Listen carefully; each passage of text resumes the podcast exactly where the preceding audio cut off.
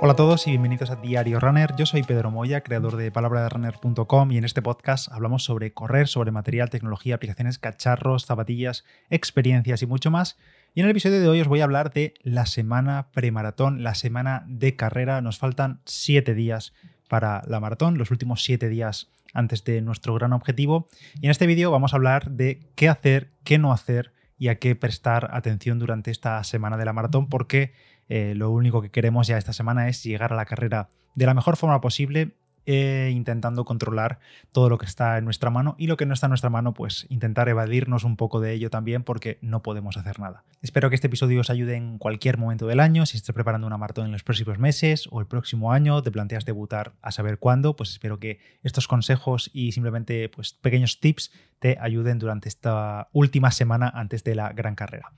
Han pasado ya varios meses, muchas semanas entrenando para la maratón y al fin llega esta última semana. El trabajo ya está hecho, en realidad mm, ya lo estaba desde hace unas semanas y ahora lo importante es llegar lo más sano, lo más descansado y lo más motivado posible al día de la carrera, a la línea de salida. Voy a dividir este episodio en varios puntos porque eh, la semana precarrera la podemos dividir, por ejemplo, en qué hacer en cuanto a reducción de entrenamiento, de tapering y demás, también eh, en cuanto a descansar, a dormir mejor, a la carga clásica de hidratos y la hidratación la semana previa de la carrera, también algunos detalles logísticos, preparar el viaje si tenemos que viajar a una maratón y demás y luego algunos cuidados extras, motivación mental y todo eso. Así que lo voy a dividir en varios puntos. Empezamos por la de reducción del entrenamiento y ese tapering que ya llevaremos unas semanas en tapering, pero esta semana ya es la definitiva. Y hay una cosa que tienes que tener clara y es que la semana de la maratón no puedes mejorar tu estado de forma. Y no hay que engañarse, ni esta ni la semana anterior había nada que puedas hacer que eh, pudiese mejorar tu estado de forma, ni nada que puedas remontar que no hayas hecho ya en los últimos mm, bastantes semanas y meses. A nivel de entrenamiento, no hay nada que mejore tu fitness de cara a la carrera que tengas el domingo o el sábado o el día que sea tu maratón, pero ahora bien, sí puedes fastidiarla, sí que puedes cometer errores que pueden echar al traste todo este entrenamiento que llevas en las últimas semanas. Por tanto, la norma número uno es no sabotearse la última semana. Recuérdalo, no te sabotees. Según tu entrenamiento, en las últimas semanas probablemente hayas estado de tapering. Esto varía bastante entre, planes de entrenamiento. Algunos hacen tres semanas, dos semanas, pero no. En general es reducir el volumen de, sesiones, el volumen de entrenamiento, mantener un poquito ahí de, de intensidad para mantener las piernas un poco frescas y preparadas, pero creedme que durante estas semanas de tapering y sobre todo esta última semana empiezan, llegan los miedos, llega la mente, juega muy malas pasadas y es posible que empieces a sentir cosas que no has sentido nunca. Esto es un término que me gusta mucho que es la maranoia, que es maratón paranoia y la maranoia te hace pasar muy malas jugadas. No te extrañes si te sientes raro, si empiezas a sentir dolores o empiezas a sentir molestias que jamás habías tenido y que de repente pues en este lateral de la rodilla pues me siento algo y solo lo siento cuando estoy girado hacia la derecha pero en X grados durmiendo. Bueno, aparecen muchas maranoias, como digo, durante estas últimas semanas y sobre todo durante estos últimos días, porque el cuerpo, pues, no sé, la mente nos juega malas pasadas, como digo, y tendemos a pensar siempre en lo peor. Sé consciente de esto, te pasará y si no te pasa pues perfecto, pero es probable que te pase. Y es que esta última semana prácticamente tendrás todos los entrenamientos que te queden serán prácticamente suaves, con algún día de un poquito de, de, intensidad. Y también puedes por ejemplo hacer algunas aceleraciones sin pasarte para mantener esa tensión muscular de cara al fin de semana.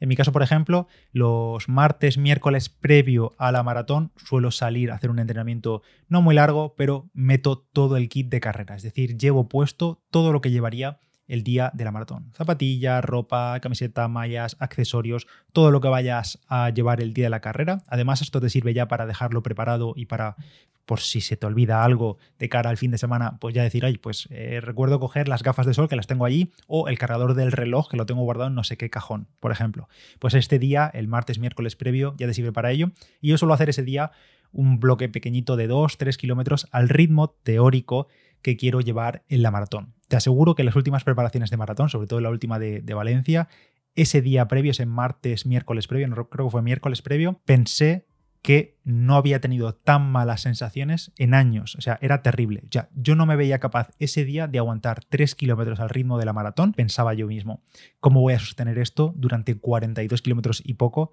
en cinco días o en cuatro días. Bueno, pues esto ocurrió el día de la maratón, lo conseguí, pese a que unos días antes no podía hacer ni casi dos, tres a ese ritmo, pero el día de la maratón lo conseguí. Como digo, todo esto es parte de la paranoia, la paranoia premaratón. No arriesgues nada durante la semana de la carrera, no sirve para nada apretar de más ese día que tengas algún blog intenso, alguna aceleración, no sirve de nada, no hagas nada diferente a lo que harías habitualmente en una semana normal de entrenamiento, porque innovar a última hora, 100%, sale mal. Pasamos al bloque de dormir, de descanso, de dejar que el cuerpo se recupere y esté preparado para rendir al máximo el domingo. Y es que la semana de carrera conviene descansar y dormir lo mejor y lo máximo posible. Sí, ya lo sé, algunos me vaya a decir, bueno, pero es que yo me levanto a las 4 de la mañana, a las 5 de la mañana a trabajar y yo entiendo que el contexto de cada uno puede ser muy diferente, entre trabajo, familia, responsabilidades varias, otros planes que tengas en tu vida. Es complicado, pero la semana antes de la carrera hay que intentar dormir bien y meter al cuerpo buenas horas de descanso. Ese, al fin y al cabo, el descanso es el principal entrenamiento que tendremos esta semana. Probablemente te estás subiendo por las paredes porque en esta semana de tapering, en estas semanas previas de tapering,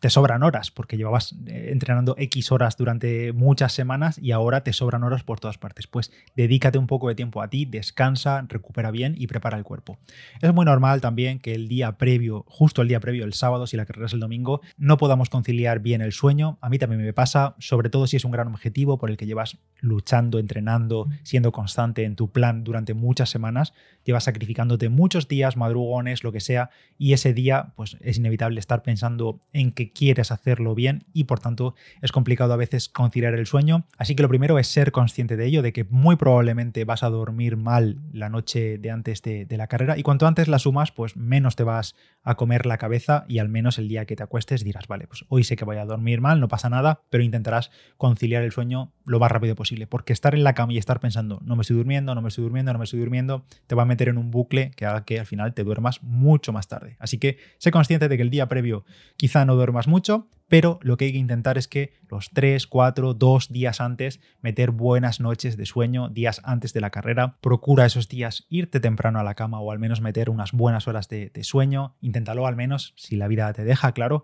Em, ve ajustando también los horarios un poco, em, sobre todo, por ejemplo, para ir acostumbrándote al madrugón que te vas a meter el domingo precarrera, porque te vas a tener que levantar unas cuantas horas antes para, eh, bueno, prepararlo todo, no, pero desayunar, hacer la digestión bien, pasar por el baño, irte a la zona de la carrera y demás son horarios que quizá no estás acostumbrado a llevar. Si, por ejemplo, entrenas mucho por la tarde, por la noche, lo que sea, pues intenta que esa semana precarrera ir adaptando un poquito los horarios para que lo del domingo no sea tan impacto para el cuerpo. Y también, si consumes mucho café, mucha cafeína o bebidas energéticas o lo que sea, quizá es interesante también los días previos ir reduciendo el consumo de café, ya no por el tema de la descarga de cafeína para que luego te haga más efecto los geles con cafeína que vas a tomar, no tanto por eso, sino por lo que te decía antes de conciliar mejor el sueño, sobre todo por ejemplo, eh, cortar quizá los cafés o la cafeína a partir de mediodía, después de comer ya no tomar nada, si eres de los que toma también por la tarde o por la tarde-noche, pues intentar reducirlos para que cuando lleguemos a la cama no estemos tan excitados y podamos eh, conciliar el sueño mejor. Y justo en este punto que estamos hablando de descanso, de sueño y demás, te voy a contar el patrocinador de este episodio porque va precisamente de esto y es que os voy a hablar del complemento Chill Mode de B-Levels, que si estáis viendo el vídeo en YouTube del podcast, lo tengo por aquí, Así suena el, el, ASMR de las pastillas en el podcast, pero aquí tenéis el Chill Mood de B-Levels que patrocina este episodio del podcast y como os comenté hace unas semanas llevo personalmente tomándolo pues ya casi un mes. Te pongo en contexto, B-Levels es una empresa española que desarrolla complementos basados en activos naturales de la máxima calidad y fundamental trabajan con patentes y con fórmulas maestras con evidencia científica, lo que realmente funciona y en las cantidades adecuadas que esto es clave. Este Chill Mood es su complemento definitivo para dormir bien para conciliar antes el sueño, para mejorar la calidad del mismo y eliminar también esa sensación de fatiga y de reducir los niveles de estrés y de ansiedad. Vamos, que es para dormir como un bebé. Entre sus ingredientes encontramos melatonina, GABA, vitamina B6 y vitamina D, magnesio y triptófano, pero en total hay un total de 10 ingredientes naturales orientados directamente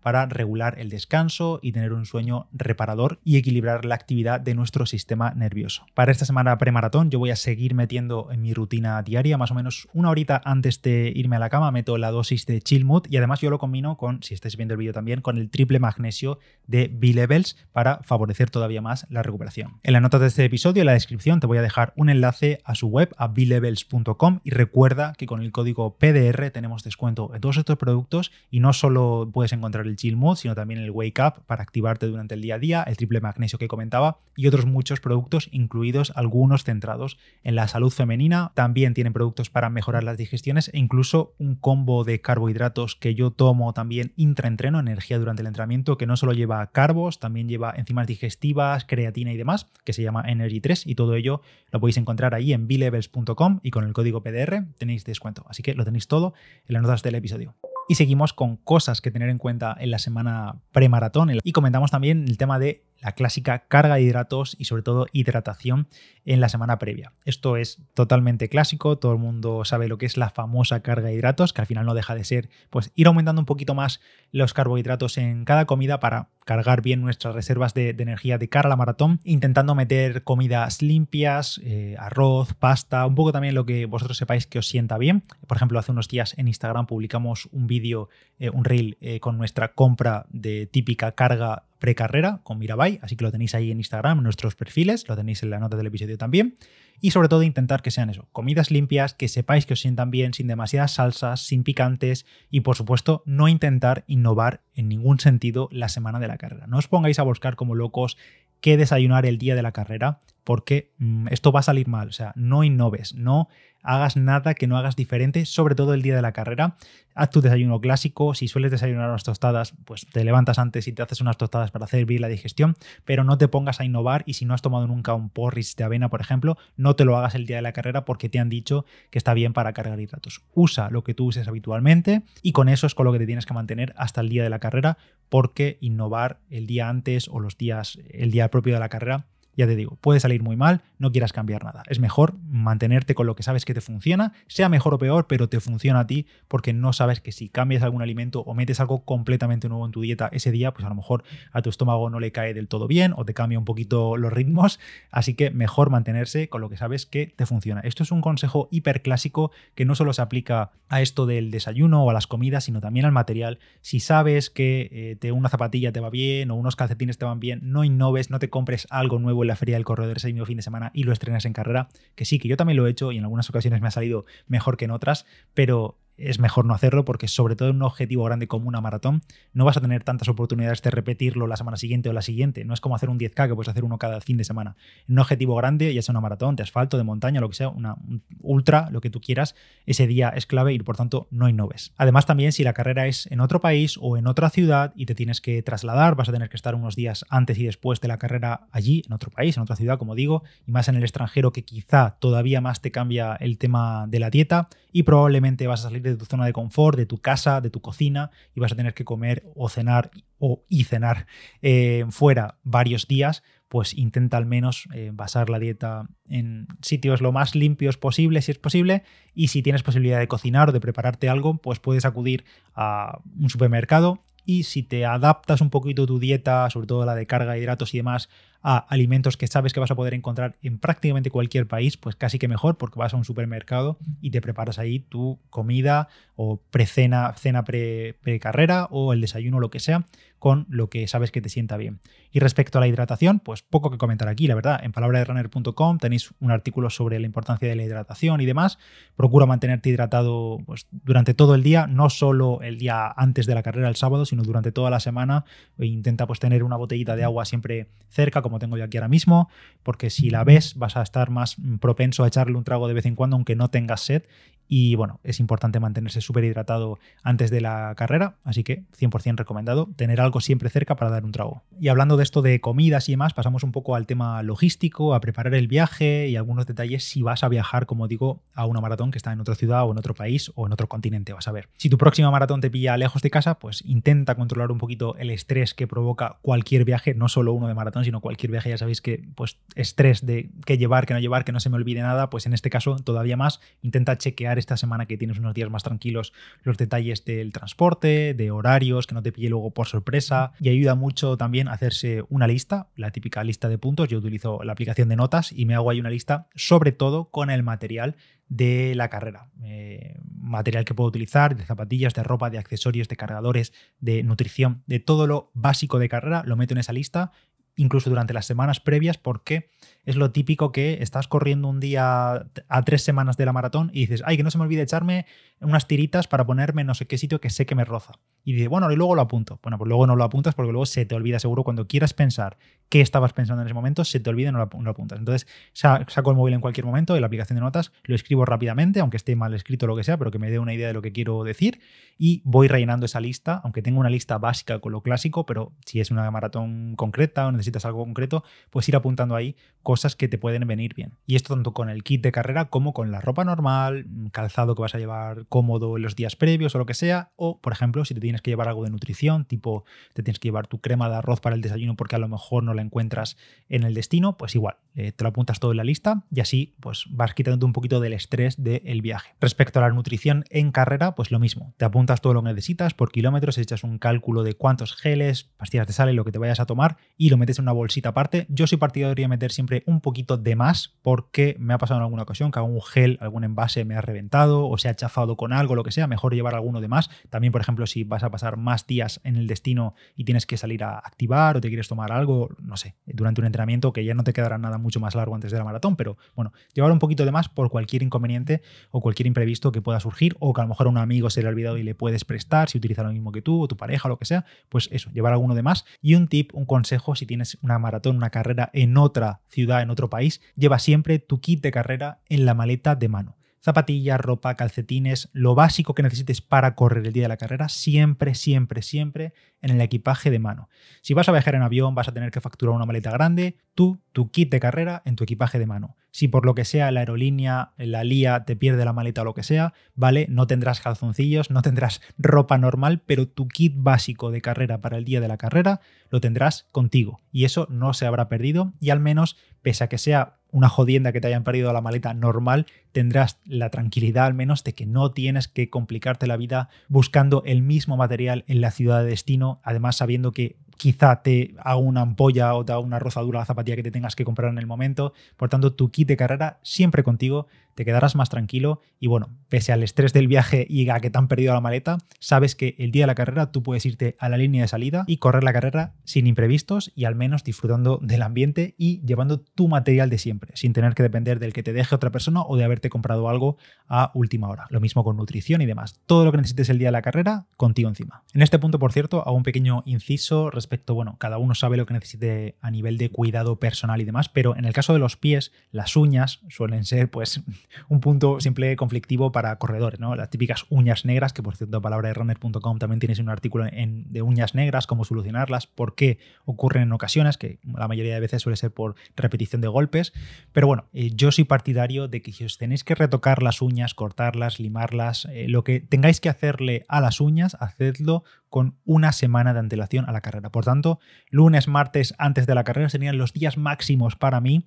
para retocarte las uñas de los pies, fin de semana previo o lo que sea. Porque así, si te cortas de más, luego te duele un poco una uña que de repente te crece, eh, bueno, todavía tienes margen de solucionarlo o de que se pase el dolor, pero no lo hagas esto el viernes, sábado antes de la carrera. Porque si la lías, de nuevo, volvemos al inicio, si la lías ya no hay mucha solución, pero a una semana vista, si te tienes que retocar las uñas, ya digo, cortártelas, limártelas, lo que tú hagas con tus uñas, pues puedes todavía hacerlo a una semana máximo de margen. En mi caso, yo siempre a una semana me las dejo listas y ya no las toco, sí, bien, claro, hasta eh, ya después de la carrera. En principio, en mis últimas maratones no he sufrido nada de uñas negras, que esto no es una regla general, ni significa que por correr una maratón vayas a tener uñas negras. Cada uno sabe lo que le va bien, las zapatillas que le van bien, si se tienen que poner cremas, vaselina, apósitos, bueno, lo que sea, Todo eso también, metedlo en la bolsa de SEO, metedlo en la lista de checklist de, equipamiento precarrera y así no se olvidará nada. Yo, por ejemplo, me suelo echar esparadrapo para ponerme en los pezones en la carrera, como dije en un episodio anterior, porque aunque haya utilizado una camiseta mucho o lo que sea, me suelo poner, tapar los pezones para evitar ahí cualquier tipo de rozadura. Hay quien se pone vaselina, yo me uso eso. Pero bueno, todo lo que tengáis a nivel de cuidado personal que echar en la maleta o en la bolsa de SEO, hacedlo con antelación y las uñas cuidándolas unos días antes para que haya margen de cambios si tenéis que retocar algo. Y ya por último, el último bloque que me había preparado un poquito aquí es el de mentalidad, el de automotivación, el de visualizarte en carrera. Y sí, es normal que la semana antes de la carrera, o semanas antes, o los días previos, o las horas previas, sintamos presión, sintamos nervios, porque Así nos sentimos todos, somos populares e incluso los élites sienten sus propios nervios a su manera porque se están jugando una marca, un patrocinio, un dineral que se ganen en un, por ganar una carrera, pero nosotros los populares pues al final eh, llevamos meses preparando algo, eh, lo primero que hay que hacer es confiar en nuestro entrenamiento. Lo más duro del entrenamiento ya ha pasado, llevamos 12, 16, 18, 20 semanas el plan de entrenamiento que tú hayas hecho para tu maratón o que te haya mandado tu entrenador y lo más duro ya ha pasado, te lo has currado, llevas X semanas siendo constante, mejorando muchísimo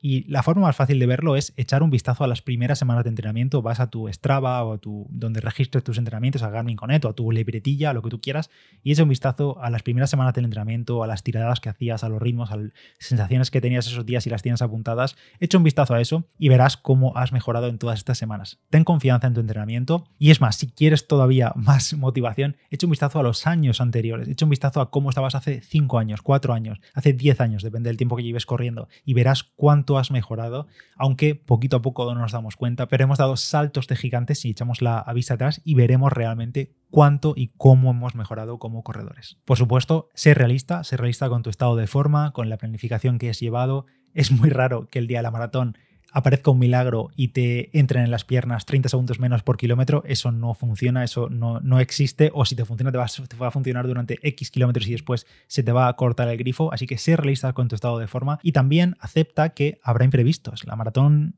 eh, es un poco incierta, habrá momentos complicados, momentos difíciles y hay que asumirlos, aceptarlos y podremos afrontarlos un poquito con más calma, pese